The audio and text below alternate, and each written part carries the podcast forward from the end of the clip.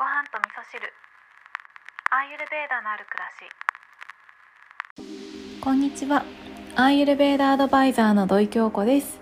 今日はリスナーさんから嬉しいリクエストをいただいたのでお話ししたいことがあるんですけどえー、今日はですねアーユルベーダならぬワンユルベーダとしてお届けしたいと思います。はい犬の話です。まあ、以前はね番組の中でちょいちょい犬の話も入れてたんですけどなかなかね番組の尺が短すぎちゃって犬の話と人間の話を両方入れられないなって思って、まあ、最近はお話ししてなかったんですけど今日はリクエストをいただいたということで全力で犬話をしようかなって思うんですけどえ我が家にはですねあの今年9歳になったチワワがいてもともと保護犬なんですけど、まあ、この子が1歳ぐらいの時に私が里親になって一緒に暮らし始めたんですね。で今はですねもう56年ずっとなんですけど手作りのご飯をあげてるんですね。で特にここ1年ぐらいっていうのは私がアーユルベーダを勉強しているっていうこともあってアーユルベーダの考え方を手作り犬ご飯に盛り込んでるんですね。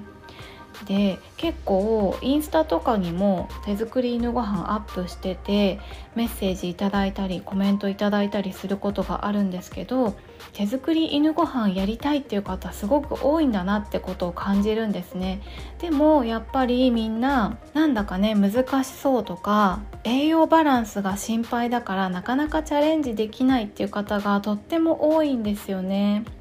でもですねやってみると意外と簡単でルールさえ覚えてしまえばあとはね日頃の便をチェックしてあげたりとか定期的に健康診断を受けるとかっていう体調管理をしていればそんなにね難しく考える必要ないんですよね。ということで今日はですねあの私が手作りのご飯でどんなことをルールに作っているかっていうこととアーユルベーダ的な考え方をお伝えしたいんですけどまず手作りのご飯のルールとしては、えー、お米とお米、まあ、炭水化物ですねと野菜とお肉あお肉お魚でも大丈夫。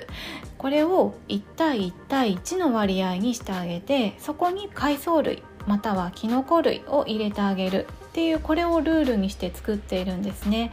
でアーユルベーダ的な考えをどこに入れてるかっていうと野菜の部分に特に入れてるんですねでアーユルベーダでは食べ物を大きく2種類に分けて考えるっていう考え方があるんですけど簡単に言うと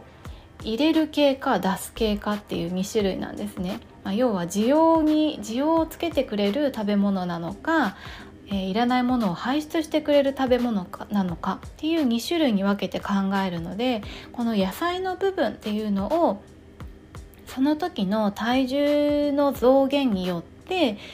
割合を変えてあげるっていうことをしてるんですね。体重がちょっと増えちゃったなっていう時は需要を与えてあげる食べ物をちょっと減らしてあげて排出系の野菜を多めにするっていう風にしてるんですね。普段はねだいたい半々ぐらいで入れてるんですけれども。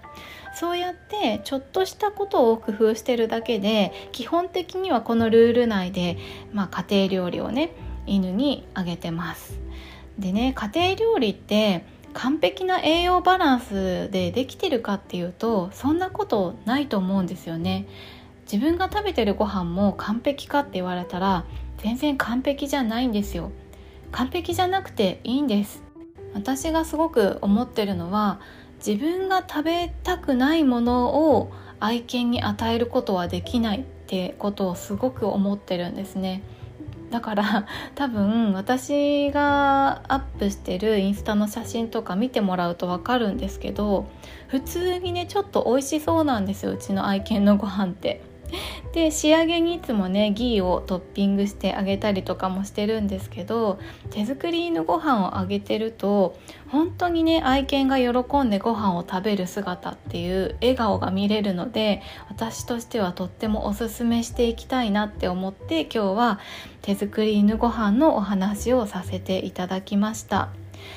まあ、最初はねなかなかちょっとハードルが高いなって思う方もいると思うので私も最初はね全部を手作りにしたわけじゃなくって手作りしたご飯プラストッピングでドッグフードちょっと入れるとかっていう風に徐々に徐々にね移行していったので是非ねおやつから手作りしてみるとかでもいいと思うんですけれども